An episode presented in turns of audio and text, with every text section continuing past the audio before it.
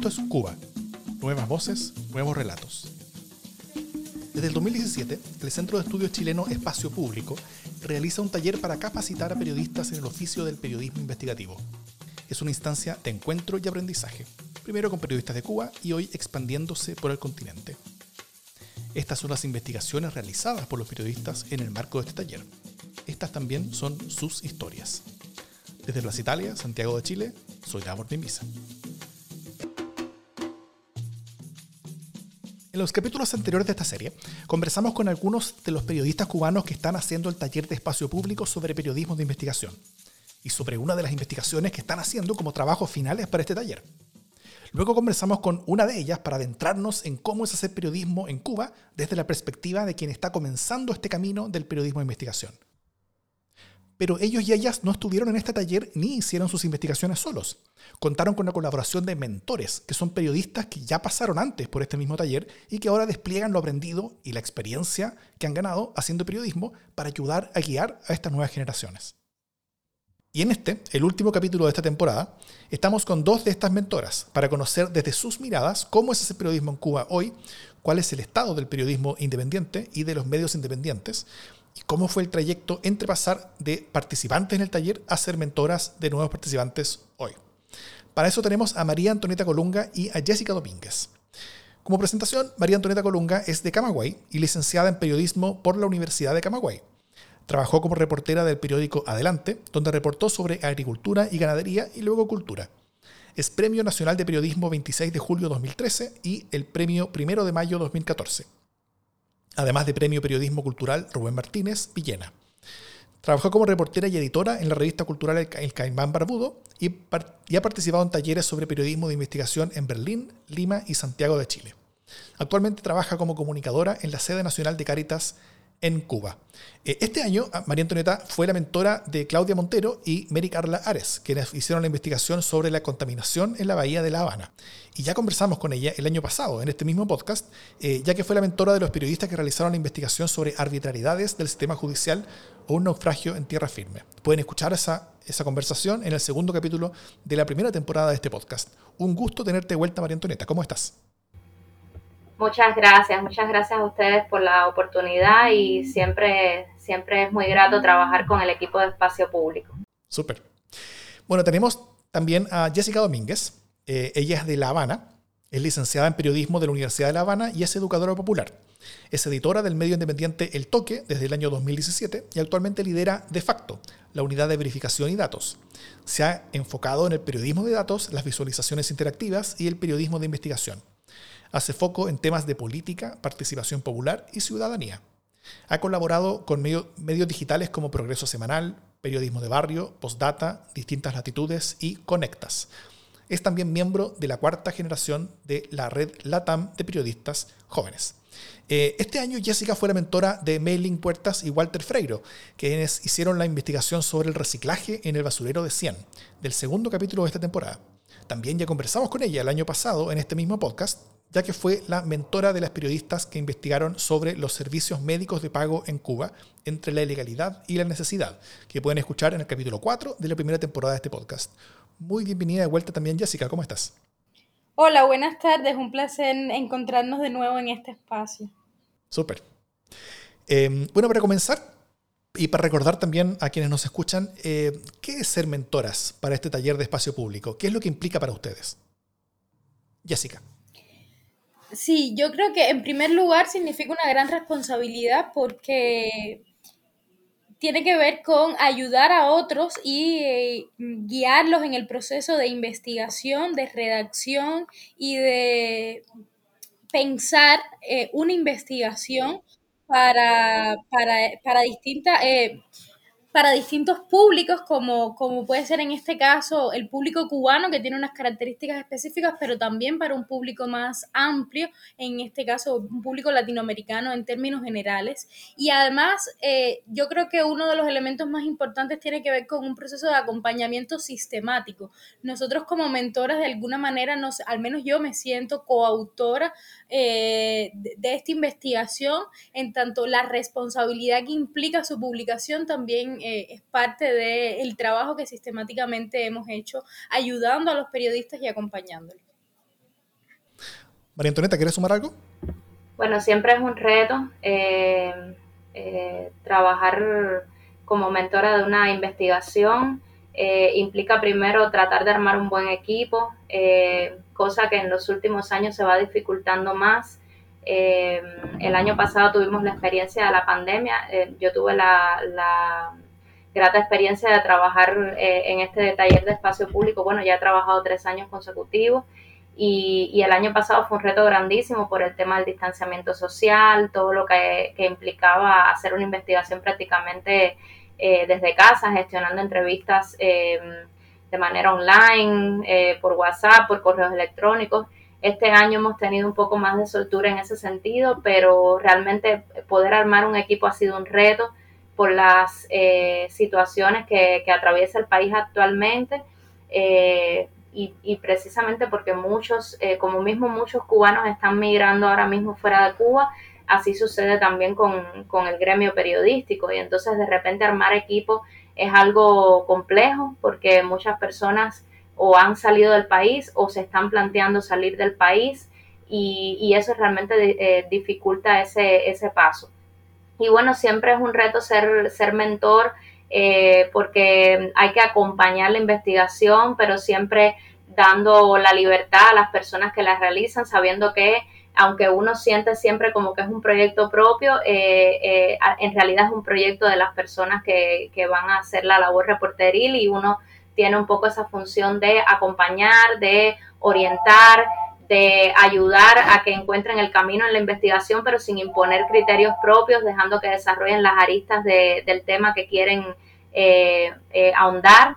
Y, bueno, sobre todo cuando se trabaja también con personas que quizás en, lo personal no conoces o no has trabajado antes, como me pasó en, este, en, este en esta última ocasión, eh, pues siempre también supone un reto, ¿no? Crear esa confianza, darle esa confianza al, al, equipo y, mantenerte cercana todo el tiempo, ayudar en lo que, en lo que puedas.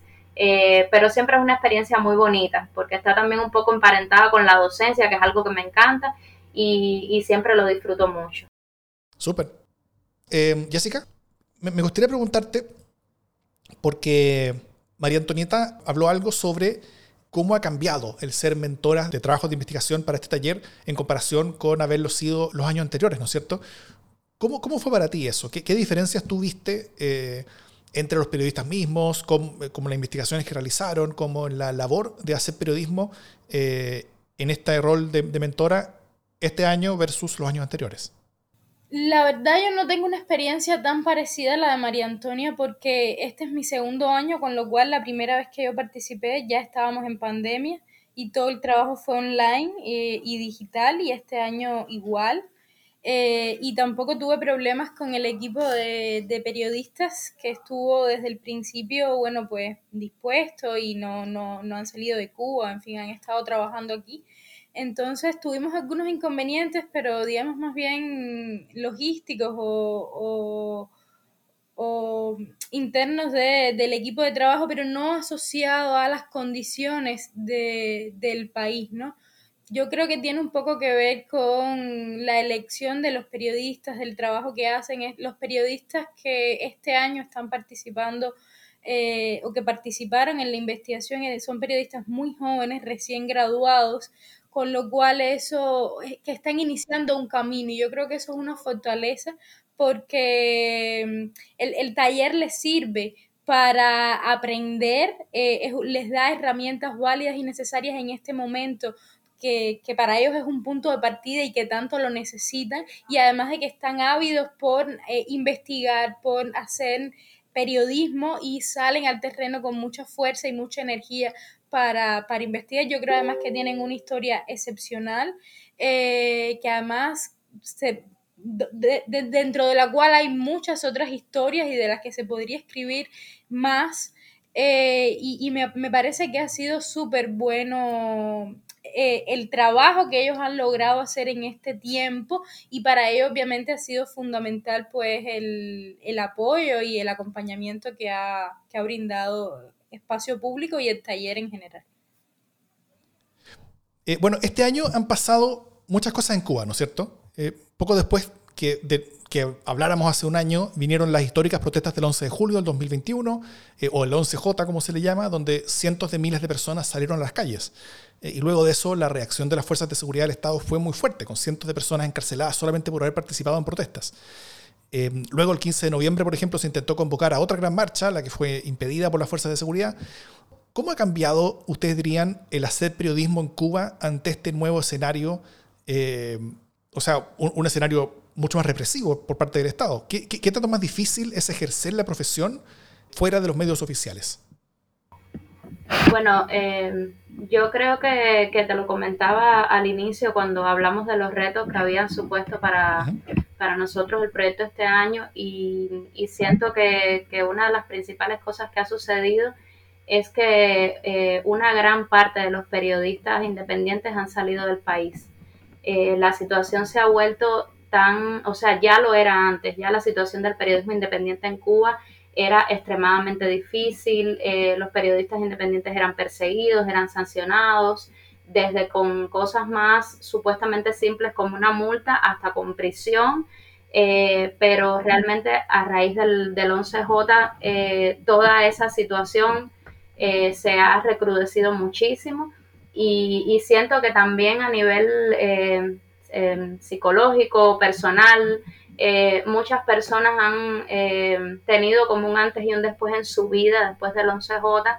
Em, eh, como que hemos llegado a la, a la conclusión eh, de que como que es muy difícil cambiar la situación en Cuba porque se dio lo que lo impensable, lo que lo que muchas veces las personas habían soñado o pensaban que era necesario que ocurriera, una manifestación popular grandísima en, más de 10 ciudades de todo el país eh, y fue realmente eh, reprimido muy violentamente por, la, por las autoridades y bueno, ustedes saben todo lo que ha venido después.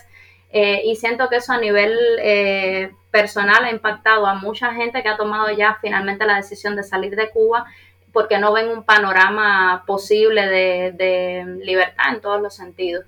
Eh, y eso, por supuesto, eh, ha afectado el, trabajo periodístico. Yo siento que ahora mismo eh, una inmensa mayoría de los periodistas que reportan sobre Cuba lo están haciendo desde fuera de Cuba. Mm. Y no siento que sea por una cuestión de comodidad o de, o de temor, aunque también hay temor, por supuesto, sino por una eh, imposibilidad. O sea, cada día se hace más imposible eh, hacer periodismo desde medios independientes viviendo en Cuba. Eh, los niveles de persecución han alcanzado ya hasta el punto de definir legalmente sanciones, cosas que antes se hacían y se le aplicaban reprimendas a los periodistas, pero no estaba al menos escrito como tal en la letra jurídica. ahora hace poco se ha aprobado un código penal nuevo que tipifica la labor del, periodista independiente como mercenarismo y habla no solo de multas, sino de años de cárcel y, de, o sea, el, término mercenarismo en el Código Penal cubano eh, describe que puede tener como sanción incluso hasta la pena de muerte. Entonces, de repente, eh, sabe, el, panorama del periodismo independiente en Cuba eh, ha terminado pues de, oscurecerse por, por completo y, muchas, muchas personas han tomado la decisión para mí eh, muy válida eh, de, salir del país, eh, aunque no todos lo han hecho desentendiéndose del, del, periodismo como tal, o sea, mucha gente se ha ido de Cuba y sigue haciendo periodismo desde fuera del país, pero es muy difícil, es muy difícil hacer eh, reportería desde, desde fuera de las fronteras nacionales. Si el acceso a fuentes dentro de Cuba es extremadamente difícil, te podrás imaginar no estando en el país. Entonces creo que ese, ese es uno de los panoramas actuales más difíciles, me imagino que sobre todo para los editores de medios, eh, contar con, personas dentro del país que puedan realmente reportar. Claro. Eh, María Antonieta, una pregunta adicional sobre esto. Eh, ¿Tú conoces a gente, colegas que han tenido que salir del país, ¿no es cierto? Sí, bueno, de hecho, dos de los colegas que convoqué para esta eh, edición del, taller de espacio público mm. eh, eh, terminaron saliendo del país durante el proceso del, taller. realmente mi dúo ha pasado como por tres momentos distintos en los que he tenido que cambiar a una nueva persona porque parte de, mi equipo ha tenido que, salir del país por presiones políticas muy fuertes. Mm. Jessica, ¿tú, ¿tú has visto lo mismo? Yo creo que para analizar o, digamos, entender el, periodismo independiente, hay que verlo dentro del contexto de lo que significa Cuba hoy. Y incluso antes de llegar a, las protestas del 11J, que efectivamente fueron inéditas, eh, había un grupo de causas que llevaron a la ciudadanía en términos generales hasta ese punto. Causas que pasan por lo económico, por, por, la salud, por lo social y también por lo político. Entonces, eh, esas causas no se han resuelto. Todo lo contrario, se han agravado. Por lo tanto, la situación del país es mucho más tensa en todos esos frentes, eh, en cada uno de ellos. Y uno de los más importantes eh, es por supuesto el tema económico, que la precarización de la vida para gran parte de la ciudadanía hace muy difícil sostener la vida en el país.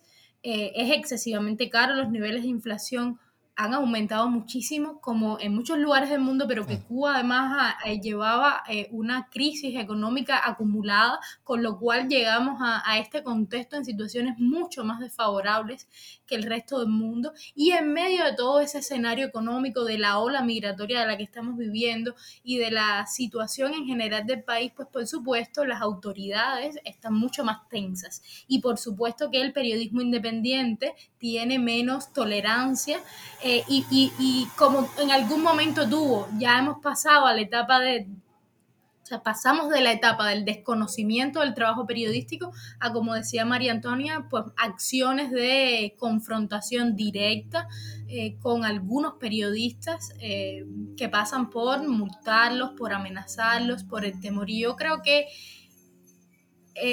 al menos en, en, nuestro caso, parte del equipo nuestro, etcétera, muchos periodistas o, algunos de los periodistas del equipo han sufrido pues presiones, encuentros, entrevistas, eh, tensiones sostenidas con los órganos de, la seguridad del país, pero sobre todo siempre está la preocupación latente de que eh, pueden utilizar los mecanismos que entiendan y que estén a su disposición para lograr los objetivos que quieran, con lo cual eh, el periodismo independiente no tiene ningún tipo de garantías legales ni, ni políticas en el país, con lo cual cada vez eh, los periodistas están en una situación más vulnerable y por supuesto, como decía María Antonia, el nuevo código penal que se aprobó pues amplía la posibilidad desde el punto de vista legal de poder emprender acciones contra la prensa independiente. Entonces es un panorama que se agrava con respecto a lo que ya habíamos vivido y que además era de esperarse con respecto a eh, la respuesta que hemos visto desde el Estado a lo que ha pasado posterior al 11 de julio en Cuba, no, no, podíamos esperar una cosa distinta también contra la prensa independiente. Mm. Em, bueno, algo hablamos sobre la prensa independiente, pero ¿cuál es la situación de los medios en particular, los medios independientes? Eh, ¿Cómo están funcionando actualmente? ¿Qué, ¿Qué tanto les está cambiando la manera de hacer periodismo? ¿Cuántos de esos medios continúan en Cuba? ¿Cuántos han tenido que salir como, como medio completo hacia afuera? Eh, o, sea, algunos medios que están operando con un pie afuera de las fronteras y otro pie adentro de las fronteras. ¿Cómo es la situación de los, del ecosistema de los medios independientes cubanos? Bueno, eh, yo creo que no solo la situación política, la pandemia evidentemente mm. también ha marcado un parteaguas en la manera de funcionar de, de los medios en Cuba, porque ya teníamos un contexto político extremadamente complicado y la pandemia, digamos que es un, eh, una situación más grave, un nivel más grave dentro de todo lo que ya traíamos. En el caso nuestro, por ejemplo, de, del toque, nosotros decimos que somos una redacción multisituada. Nuestro equipo afortunadamente ha ido creciendo en, los últimos años, pero eh, es cierto también que más de la mitad de nuestro equipo está fuera de Cuba y, desde, y trabajamos desde siete países diferentes. Mm.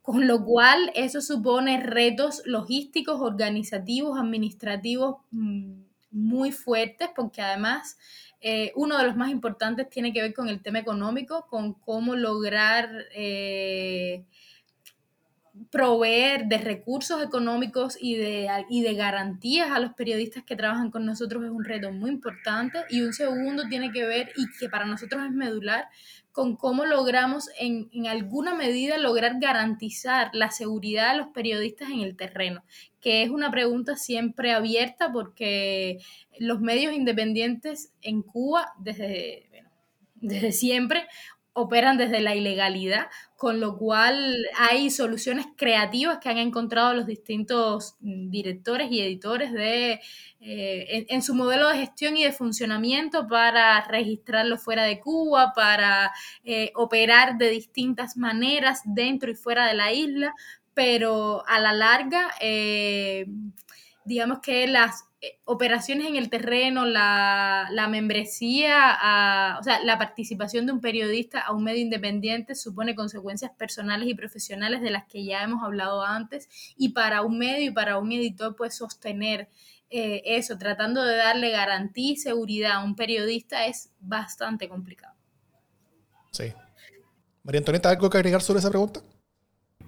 Bueno, Jessica realmente tiene un mayor dominio de, este tema porque trabaja como parte de un equipo eh, al frente de un medio, eh, pero sí, o sea, concuerdo con ella en que eh, aunque los equipos tratan de buscar mecanismos y siempre, por supuesto, estar al tanto de la seguridad de sus reporteros, mi, mi percepción desde fuera, ¿no? Porque no trabajo en la, en la producción de ningún medio independiente, pero la percepción que tengo es que sí, que muchos, eh, muchos medios independientes eh, cubanos hoy se hacen eh, en gran mayoría desde fuera de Cuba. Jessica ponía el ejemplo del medio, del medio para el cual ella trabaja.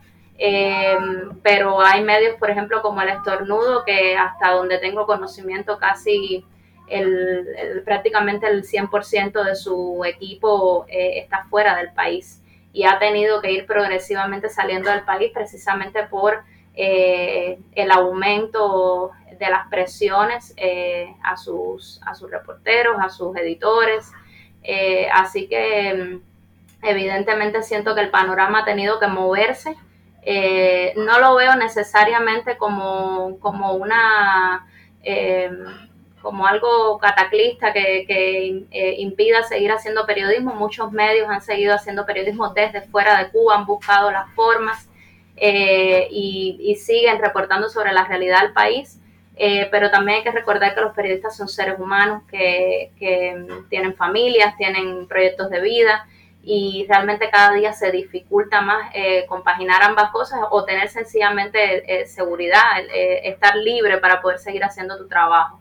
Eh, eh, paralelo a esto, te podría decir que sí he visto, como mismo veo que muchos periodistas se van, siento que, la, que, el periodismo, que es otra cosa, porque a veces los periodistas pensamos que el periodismo somos nosotros y, bueno, yo sí no, yo sí estoy convencida que el periodismo va más, mucho más allá de lo que podemos hacer nosotros. Nosotros somos meros instrumentos, pero eh, gracias a Dios la profesión que ejercemos no, no necesariamente está emparentada a la academia y lo que sí veo mucho en Cuba cada vez más es un auge inmenso y, súper positivo del periodismo ciudadano, por llamarlo de alguna manera. Eh, cada día más la gente se, atreve y utiliza y pone a su favor las bondades tecnológicas que muy poquito a poco eh, eh, Cuba ha ido em, brindando como, como opción a sus ciudadanos, eh, porque es inevitable, o sea, el, avance del Internet en el mundo es inevitable. Y eh, sí veo mucho en, en, la ciudadanía cubana el uso de, medios digitales para narrar sus historias personales. Eh, lo hemos visto mucho a raíz del 11J con, con las madres, por ejemplo, de los, de los presos políticos, sobre todo los presos más jóvenes, muchos que son incluso menores de 18 años, eh, cómo han inundado las redes con su mensaje, eh, exigiendo justicia, libertad para sus hijos, eh, con padres también, con otros actores de la, de la sociedad civil y siento que de alguna manera eso compensa eh, la ausencia que pudiera haber en el terreno, por así decirlo, de periodistas reporteando, porque es la propia gente la que está de alguna manera y, sin cánones académicos ni nada, reporteando su propia realidad en, primera persona y eso realmente es algo que siento que, le aporta una riqueza al, periodismo que te dije ya es otra cosa. El tema de la inmigración al cual se han referido eh, también está golpeando mucho la isla, ¿no es cierto? Eh, según un reciente reportaje de la revista mexicana Gato Pardo, tras la apertura de las fronteras el 15 de noviembre del 2021, después de un, largo cierre por la pandemia eh, de, COVID, y también después de la decisión del gobierno de, Nicaragua, una semana después de, eximir de visado a los cubanos para viajar a su territorio, unas 72.800 personas procedentes de Cuba han ingresado a Estados Unidos de manera ilegal por la frontera con México. Eh, tan solo en el mes de marzo de este 2022 arribaron más de 32.000 personas, que fueron casi el doble de lo registrado el mes anterior. Eh, también según otra información que es oficial del Departamento de Aduanas y Fronteras de Estados Unidos, entre noviembre del 2021 hasta mayo de este año, 113.000 cubanos han sido detenidos en la frontera entre Estados Unidos y México. Eso es aproximadamente un 1% de toda la población de Cuba. Em, yo me imagino que, para esta ola de emigración, como no se ha visto desde hace décadas en la isla, hay muchas razones, ¿no es cierto? Económicas por un lado, por la crisis de la pandemia, pero también me imagino que han tenido influencia las políticas más cerradas del gobierno de Díaz Canel. Em, ¿Cómo se ha vivido esa fuerte migración desde dentro de Cuba y cómo eso eh, afecta la manera de hacer periodismo y la manera de organizarse como medios? Yo creo que es un poco de lo que hablábamos antes y yo creo que la principal, el principal impacto que tiene este, este asunto en el periodismo cubano es que nos pone eh, el tema migratorio como eje central y medular de cualquier enfoque que nosotros podamos hacer. O sea, no se puede mirar para otro lado, no se puede dejar de hablar del tema migratorio porque es en este minuto uno de los... Eh, padecimientos, digamos, de los sentimientos más fuertes de la sociedad cubana actual, porque además la padece desde distintos lugares, porque eh, los datos que tú mencionabas antes son relativos a Estados Unidos, eh, que además son mucho mayores ya en estos eh, pocos meses, desde noviembre hasta aquí, mayor que las olas migratorias anteriores que vivió Cuba, por ejemplo, en el 94 o en la década del 80. Ah. Y eso es solo a Estados Unidos. Y la población cubana no solo está emigrando a Estados Unidos, también está emigrando a Europa, también está emigrando a América Latina. Ahí donde encuentra un espacio y una posibilidad de salir, lo está haciendo. Y no lo está haciendo todo el que quiere, lo está haciendo todo el que puede, porque sigue siendo un proceso costoso Hoy llegar a Estados Unidos desde Cuba eh, por vía terrestre está costando más de 10 mil dólares. Los cubanos venden casas, carros, lo que tienen y lo que pueden para llegar, para llegar además a través de una vía de tráfico de personas, una vía insegura a Estados Unidos, pero, pero igual lo hacen hacia otras latitudes y otros destinos. Entonces, eh, saber que hoy, esa es la, uno de los temas... Mm, que a las personas más los mueve, nosotros lo vemos, yo trabajo temas de desinformación y es uno de los temas que además más abundan las desinformaciones en Cuba. Eh, pasa, pasa por este asunto. No antes hablábamos de lo que significa para un medio que pierde parte de su fuerza de trabajo o que se tiene que reconfigurar y pensar desde, desde ser migrantes también, muchos de, de sus periodistas, de su staff. Eh, pero sobre todo yo creo que tiene que ver con, estos temas, ¿no? Porque todo está conectado y lo decíamos, y, yo lo mencionaba antes, ¿no? Las causas que motivaron las protestas, las causas de la crisis económica, el acumulado que traíamos, el COVID y toda la circunstancia política que se ha tensado, pues es... Eh, visible en la sociedad. Nosotros estamos en un momento muy triste. Yo siento que para la mayoría o para una parte importante de la sociedad cubana hay una falta de esperanza y esa, y esa sensación produce eh, resultados como este, ¿no? Como el tema migratorio, que además es profundamente entendible, comprensible para la gente que quiere eh, prosperar, que quiere tener un futuro distinto y que hoy siente que en Cuba no lo puede hacer. Perfecto. ¿María Antonieta? Bueno, realmente Jessica me ha dejado poco por, decir y concuerdo muchísimo con ella en, muchísimas cosas.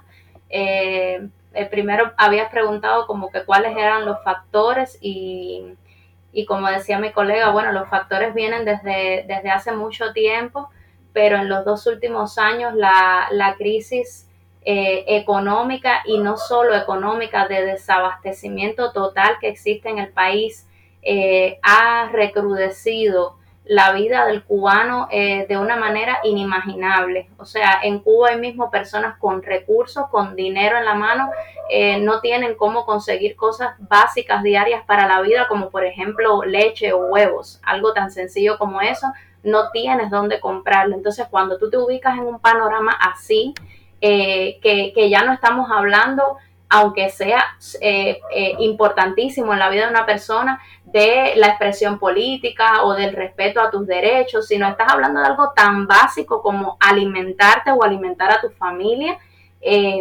sabes, es como que se cae de la mata, o sea, la crisis migratoria es un reflejo de la situación tan crítica al límite que está viviendo la sociedad cubana hoy en todos los frentes en, en, el frente económico, en el frente energético. Hoy mismo eh, todas las ciudades, exceptuando La Habana, están viviendo cortes de electricidad diarios de más de 12 horas incluso. O sea, que en, que en 24 horas que tenga un día, eh, más de la mitad del día tú no tengas electricidad en, en tu hogar o que eso pueda eh, eh, suceder incluso en los horarios nocturnos, eh, donde, donde si tienes un niño, pues el niño no puede descansar porque el calor es horrible y no hay ni siquiera cómo poner un ventilador. O sea, son, son situaciones realmente límites para las personas. Y, y, por supuesto que detrás de, de, momentos así, de momentos límites para, para, una sociedad, pues tiene que venir una ola migratoria como la que se está dando, donde, como decía Jessica,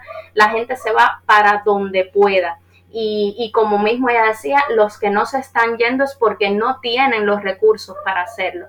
Entonces, para nosotros eh, vivir eso eh, desde el punto de vista personal, pero también desde el punto de vista profesional, es eh, terrible porque es como dice Jessica, ¿de qué vas a hablar? ¿De qué vas a escribir? ¿De qué vas a reportar? Si esa es como la realidad más urgente que está sangrando tu país, ¿no?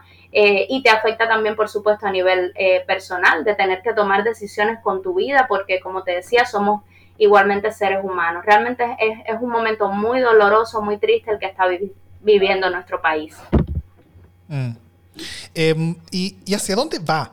O sea, ¿hacia dónde ven que Cuba va avanzando en cuanto a dirección? ¿Y, y cuál ustedes dirían que puede ser el rol del periodismo independiente y específicamente el periodismo de investigación en ese camino? Bueno, si yo te soy sincera, yo, yo, yo siento que que, Cuba no está avanzando desde hace mucho tiempo hacia ninguna parte. O sea, Cuba lleva un, proceso de retroceso paulatino y, sistemático y cada vez más cruento en, casi todos los aspectos de, la vida, ya te decía, en lo económico, en lo político, en lo social. Eh, y, realmente, eh, como dijo Jessica en algún momento cuando hablamos de las protestas del 11J, eh, uno lo que percibe es un nivel de desesperanza muy grande, muy grande, muy grande eh, en la sociedad en general. las personas como que viven el día a día, tratan de subsistir, se proyectan en eso, en tratar de salir del país el que puede emigrar. y desde el punto de vista mediático para nosotros, pues, pues por supuesto que es terrible.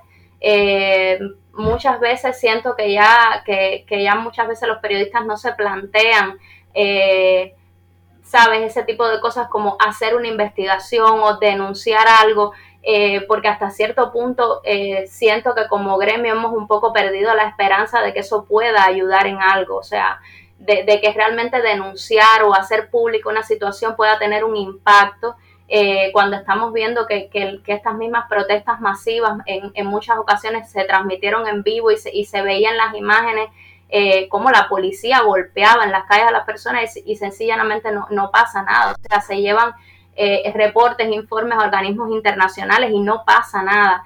y eso yo siento que a nivel, por supuesto, personal, espiritual, afecta al gremio periodístico. Uno, uno pierde un poco la esperanza en su propia profesión.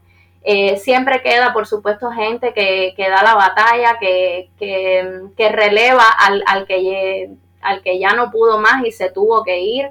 Eh, es un proceso que igual lo estamos viviendo, la generación mía lo está viviendo ahora, pero siento que otras generaciones lo vivieron en otros momentos, en crisis como la de los 90, eh, en la primavera negra, o sea, hubo gente que resistió presa muchísimos años y que después tuvo que exiliarse fuera de Cuba y vinieron otros. Eh, yo quiero creer eso, que vendrán otros, porque realmente siento que mi generación ahora mismo, al menos los que quedan dentro de Cuba, estamos viviendo una situación, una eh, eh, como una situación de desgaste muy grande en medio de todo lo que se está viviendo. Mm. Y, Jessica, en, esta situación tan, tan oscura y grave que cuenta María Antonieta, eh, ¿cuál, ¿cuál tú crees que puede ser el rol del periodismo y el periodismo de investigación en particular? Sí, yo coincido con María Antonia, sin embargo, añado una experiencia distinta que nos ha pasado a nosotros y es que después del COVID y también después de toda la situación que, política y, y social que ha vivido el país, nosotros hemos percibido como medio un aumento del interés informativo de la audiencia. Eh, en este contexto, yo siento que una parte de las, o sea, nuestro público meta como medio es el ciudadano cubano eh, en general, tanto dentro como fuera de Cuba. Sin embargo, nuestros principales lectores, casi que el 80% de los lectores está dentro de Cuba, lo cual es un reto grandísimo, mm. sobre todo por los problemas de conexión con que cuesta la isla y sabemos que el acceso a Internet es caro y no es masivo. Entonces, eso para nosotros es un orgullo, ¿no? Saber que nuestros principales lectores están dentro de la isla. Y durante, digamos, el último año, nuestra audiencia ha crecido muchísimo. Y eso nos habla de que la gente quiere leernos, quiere saber lo que está pasando, quiere estar informada, se interesa por saber, por... Eh, por el debate social y político. Yo siento que hay un grupo de barreras que son históricas dentro de la comunicación en Cuba, donde la gente tradicionalmente ha tenido miedo a hablar, donde, donde sabe las consecuencias reales de, de, la libertad de expresión y por lo tanto ha habido mucha autocensura en términos generales de la ciudadanía. Eso no significa que haya cambiado para nada, sigue siendo así y, y además la gente sabe y entiende los peligros, pero pero vemos dentro de ese panorama determinados actores, determinadas organizaciones que eh, rompen la norma y la gente siente que lo que, o, al menos una parte de la sociedad, que lo que hacen los medios independientes es como una, una avanzada, ¿no? En medio de todo este asunto. Quieren leer lo que, lo que saben, lo que piensan, lo que, lo que a lo mejor no se atreven a decir públicamente, pero lo están pensando. No, yo creo que la prensa en términos generales tiene muchas funciones, pero a nosotros en Cuba además nos corresponde la misión de, resistir, en primer lugar, ¿no? De no dejar eh, de decir, de no dejar de contar, de no dejar de denunciar, de no dejar de explicar la realidad de lo que está pasando, porque yo creo que es parte de la misión del periodismo y que además se lo debemos a la gente. Y, y yo sí siento que la gente lo agradece y que y que no podemos cansarnos en ese sentido. Súper. Eh, Jessica, eh, ¿y qué rol ves que pueden tener las iniciativas como este taller en ese camino y en esa tarea? Yo creo que sobre todo de, de perfeccionamiento del periodismo que nosotros hacemos, de rigurosidad.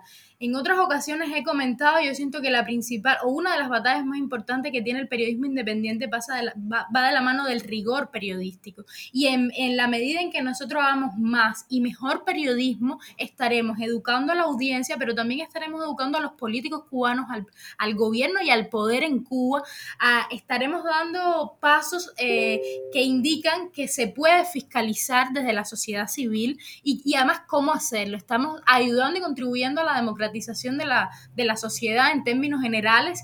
Y yo entiendo que a lo mejor no logramos eh, cambios mm, de la noche al día o como se pueden lograr en otras sociedades latinoamericanas que tiene un impacto social medible, eh, pero solo estar eh, y en la batalla cotidiana de no, de no dejar que, que otros digan y, sobre todo que cuenten una parte de la realidad, o sea, no dejando de decir cosas que hay que decir, pues estamos eh, enseñando, ¿no? Y para eso necesitamos hacerlo bien, necesitamos hacerlo con rigor, necesitamos tener más investigaciones para que la, sociedad, que es lo que realmente a mí me interesa, eh, vea la, nos legitime. María Antonieta.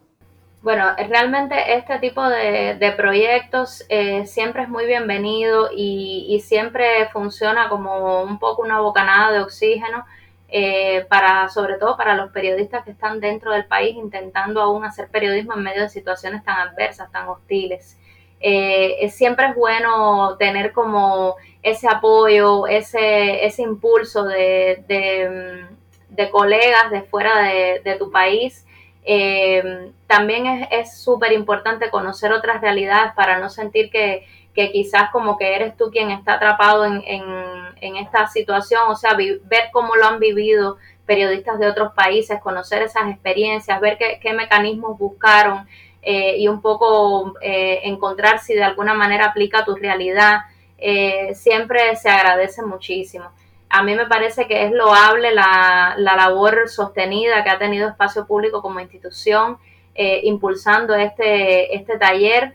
Y, siento que, sucesivas generaciones eh, han encontrado eso, un espacio de profesionalización porque también es, un espacio para eso, para, para um, agarrar herramientas que, te pueden ir sirviendo en el día a día, en cómo confrontar las situaciones de, reportar en, un medio tan adverso.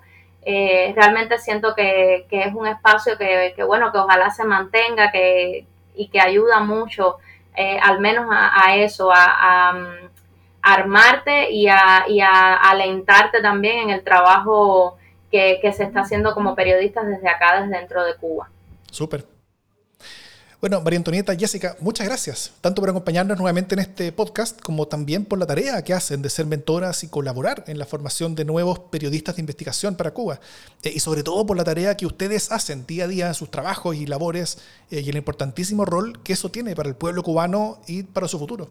Así que, eh, bueno, y sobre todo cuando parece tan difícil, ¿no es cierto? Y, y tan complejo hacer lo que ustedes hacen. Así que mucho éxito y también muchos resguardos, mucha seguridad y mucha tranquilidad para ustedes, pero también que puedan hacer grandes cosas. Que estén muy bien. Muchas gracias a ustedes por la invitación. Siempre es un placer hablar con la audiencia de Espacio Público.